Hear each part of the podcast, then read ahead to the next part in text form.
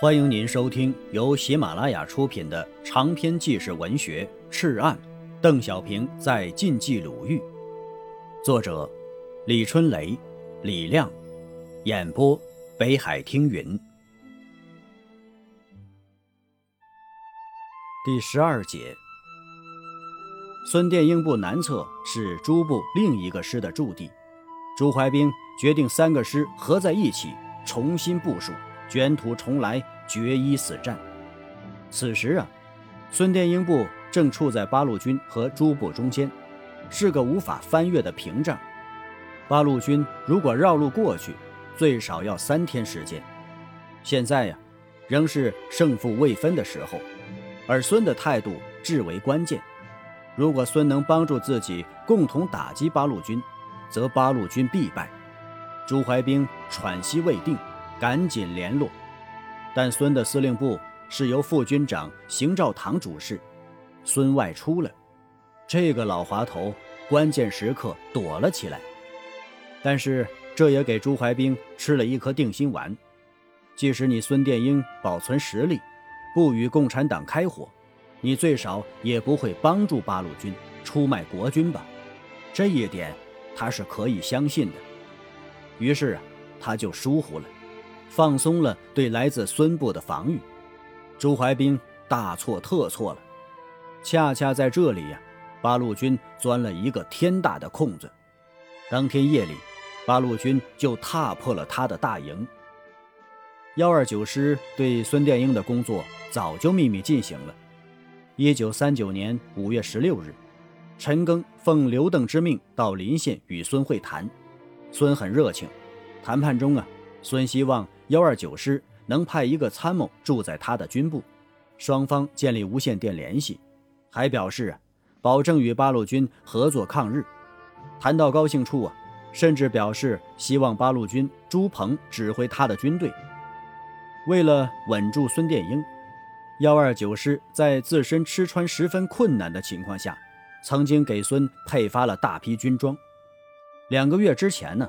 孙殿英在城前处见到了彭德怀，彭啊想试探一下他对八路军将发起的反摩擦的态度，便同他谈论起来。彭德怀说道：“大敌当前，八路军在专心抗日，可后面老有人扯后腿呀，这样怎么抗日啊？现在有人竟打起八路军太行山根据地的主意了，孙军长有什么看法呀？”孙殿英啊，笑了笑说：“哈哈哈哈你们八路军会有办法对付的。”彭见孙话里有话，进一步试探说：“我还要请你孙军长帮助啊。”孙明白彭的意思，便说道：“我按你们八路军的方针办事，人不犯我，我不犯人。”彭德怀以目光传谢意，孙殿英心领神会。却装作浑然不知的样子。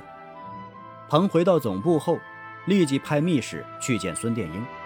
孙说：“呀，即便在我尾后打，我的第五军只关心操练的事。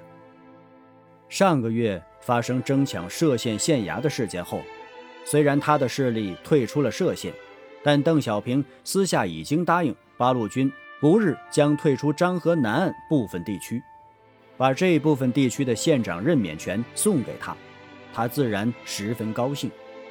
战争打响后，他就故意离开军营躲了起来，军中事务委与副军长邢兆堂处理。很显然呢，这是一种态度。邢兆堂自然明白。八路军追击受阻后，邓小平派李达去见行，行下令八路军所到之处，开水馒头招待。不准放枪，违者军法从事。此时，在距军部所在地十多里之外的姚村打麻将、抽大烟的孙殿英啊，电令其主力团王天祥部从汤阴北上，以堵截八路军南进。行得知后啊，又立即电令王天祥暂勿动。当然了，这都是孙与行达成的一种默契。也是孙为了日后摆脱国民党追查的一种障眼法。八路军是在半夜悄悄打进朱怀兵防区的，朱怀兵的惨败已经注定了。一夜之间，一个军部、三个师以及其他游杂武装一点二万余人，朱部参谋长蒋锡文、路部参谋长王斌、蓝衣社的雷明远，以及一名自卫十字军军长的德国牧师均被擒获。朱怀兵的小老婆王婵娜，还有几十个红嘴唇的官太太也成了俘虏。朱的幼女朱娥娥由一个卫兵背着逃跑，被流弹所伤，亦被俘。朱怀兵腿上中了流弹，化妆成挑夫逃出了包围，把余部交给了师长刘明，自己带三个卫兵去了天津。八月十五日，战争结束。一场想象的十分复杂的战争，竟如此简单。最让刘邓高兴的是，轻重武器缴获颇多，长短枪七千多支，机枪二百二十挺，八二迫击炮二十四门，大都是刚从国外进口的，摆在河滩上，像一片茂密的丛林。幺二九师就此发家。事后啊。蒋介石密令庞炳勋、孙殿英诱捕邢兆堂，押送重庆。孙与邢虽然相好，但此事过后，总让孙不安。思前想后，与共产党交朋友可以，但不能走共产党的路。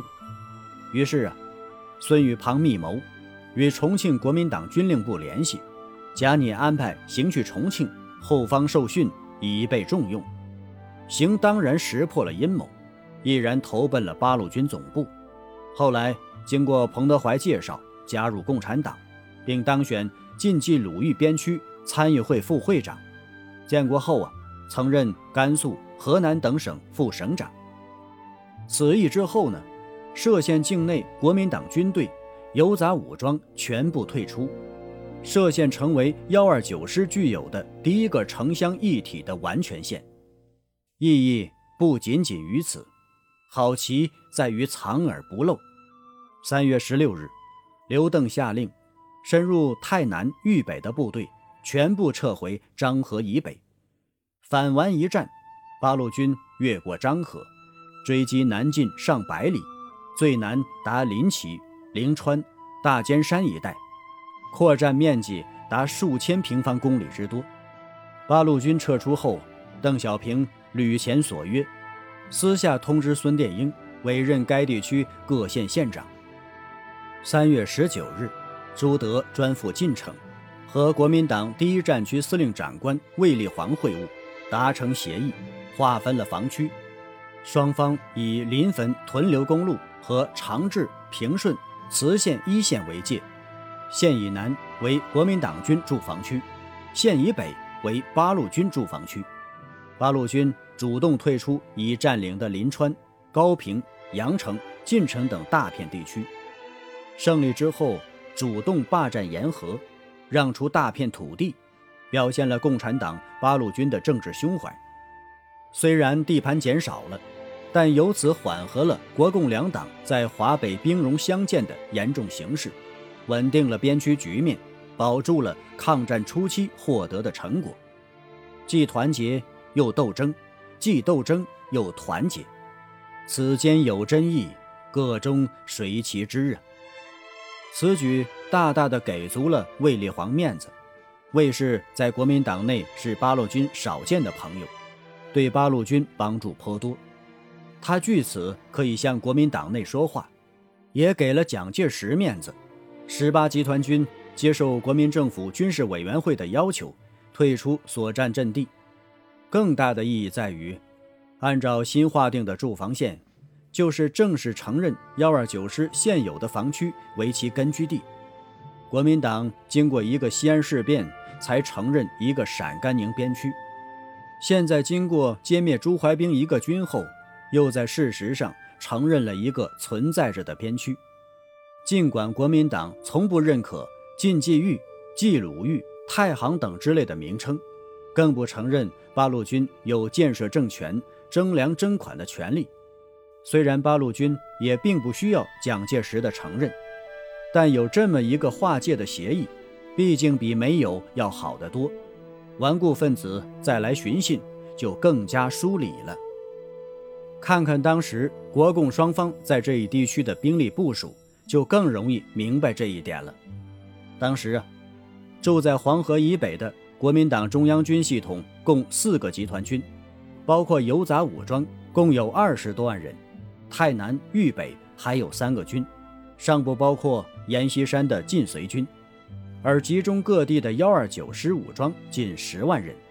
双方大军云集，剑拔弩张，再加火并，就会触动一场大规模的内战。如果出现这种局面，敌后的抗战形势将不堪设想。共产党正是想到了这一点，才主动让出了这一步。与此同时啊，阎锡山与决死纵队的枪声与恩怨也刚刚平息。毛泽东派萧劲光。王若飞携带亲笔信，到丘林镇当面申诉调停，于一九四零年四月达成协议。双方以汾阳经离石到军渡的公路为界，县以南为旧军活动区域，称晋西南区；县以北为新军及八路军活动地区，称晋西北区。这样啊，八路军与阎锡山也维持了平衡。从此以后。阎氏势力完全撤离了太岳、太行地区，退居晋西南十多个县，再没有与幺二九师发生冲突，直到抗战胜利。刘邓苦心营构的晋冀鲁豫边区已经呼之欲出。亲爱的听友，本集播讲完毕，感谢您的收听。